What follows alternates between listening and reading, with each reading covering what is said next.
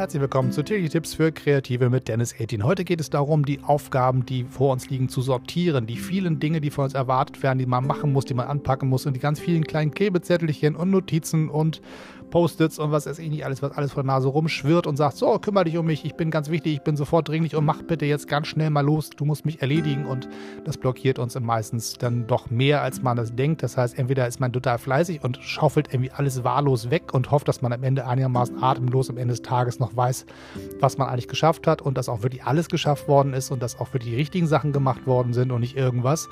Und manchmal steht man vor einem Berg Arbeit und ist total blockiert und weiß gar nicht, wo man anfangen soll und sagt am Ende, ich weiß gar nicht mehr, wie oben der Kopf steht. Und um da ein bisschen Ordnung reinzubringen, gibt es eine wunderbare Methode, die ich heute nahebringen möchte. Das ist ein Klassiker der Büroorganisation und des Projektmanagements, nennt sich Eisenhower-Prinzip. Und damit kann man relativ gut einen großen, unübersichtlichen Berg von Aufgaben so sortieren, dass man damit einigermaßen ordentlich klarkommt.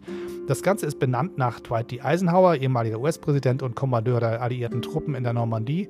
Und ähm, der hat quasi das Projektmanagement, also die Landung der Normandie war natürlich ein, eine kriegerische Handlung, gar keine Frage, aber für ihn war das in erster Linie auch zu betrachten als Projektmanagement, das heißt als reines Logistikproblem. Wie kriegt man all die Menschen, die ganzen Dinge, die man so braucht für so ein Großvorhaben, an die richtige Stelle zur richtigen Zeit und all die Menschen, die was von einem wollen, so sortiert, damit alle die Antworten bekommen, wann immer sie auch wirklich brauchen und an die ganzen Aufgaben, die erledigt werden müssen, in der richtigen Reihenfolge, damit am Ende das Ganze nicht am, am Logistikproblem scheitert. Und daraus hat er dieses Projekt, äh, dieses Prinzip entwickelt und hat dann es auch weitergeführt. Später im, als Präsident im Amt hat ihm das auch sehr viel geholfen, diese Schreibtischberge, die sich bei ihm gehäuft haben, auch zu bewerten, was muss ich eigentlich jetzt wirklich sofort machen, was kann ich auch später machen, was ist dringlich, was ist wichtig. Und anhand dieser beiden Kriterien hat er dieses Modell entwickelt. Das heißt, was ist wichtig, welche Aufgabe ist wichtig und welche ist dringlich. Und anhand dieser beiden Kriterien hat er einen Raster erstellt aus vier Feldern. Das heißt, ihr stellt euch ein Quadrat vor, geteilt in vier Felder. Ähm, die linke Seite von unten nach oben, die, eine Achse als wichtig, unten ist nicht wichtig, oben ist ganz wichtig und von links nach rechts ist das Ganze abgeschichtet in Dringlichkeitsstufen. Diese vier Felder, wenn man sich das überlegt wie so eine Matrix, ähm, gibt es Dinge, die sind ganz wichtig und wenig dringlich. Das ist dann oben links. Es gibt Dinge, die sind ganz wichtig und sehr dringlich. Die sind oben rechts. Es gibt Dinge, die sind weniger wichtig, aber sehr dringlich. Die sind unten links. Und es gibt Dinge, die sind weder wichtig noch dringlich. Die sind dann ganz unten rechts. Und anhand dieses Feldes kann man ganz gut gucken, ein Stapel Aufgaben. Man stellt sich das vor wie einen Haufen Notizzettel und jeder einzelne Notizzettel hat eine Aufgabe drauf beschrieben und die kann ich dann eins der vier Felder kleben. Entweder ist das wichtig und dringlich oder halt je nachdem weniger auf der einen Skala oder auf der anderen Skala. Und so bewegt man innerhalb dieses Vierer-Quadrats die verschiedenen Aufgabenzettelchen immer in das Feld, wo es hingehört. Also wenn es heißt, diese Aufgabe ist sehr wichtig und sehr dringlich, dann mache ich sie sofort.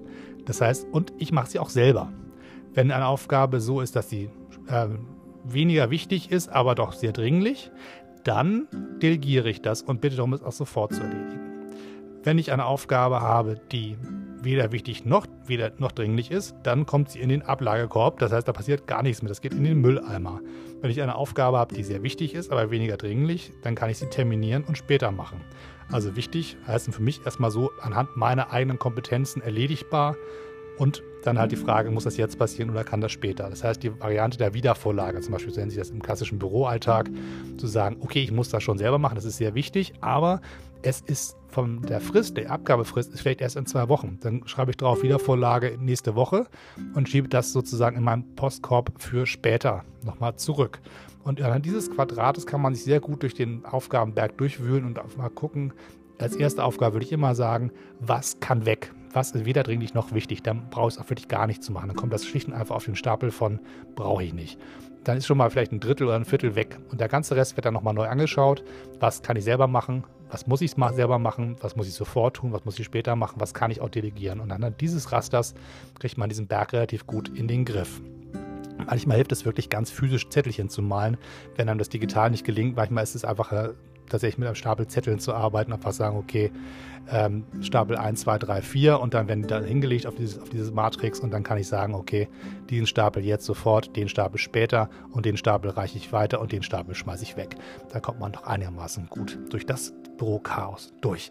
Das ist für Kreative häufiger noch ein bisschen komplexer, weil viele der Aufgaben gar nicht so genau definierbar sind, aber je länger man über Aufgaben nachdenkt, desto besser kommt man hin, dass viele dieser Dinge, die man da als irgendwie muss man es mal machen oder man sollte ganz dringend sich drauf stürzen oder wie auch immer, doch ein bisschen klarer zu bewerten und einzuschätzen, wie dringlich und wie wichtig sind sie dann in Wirklichkeit dann doch.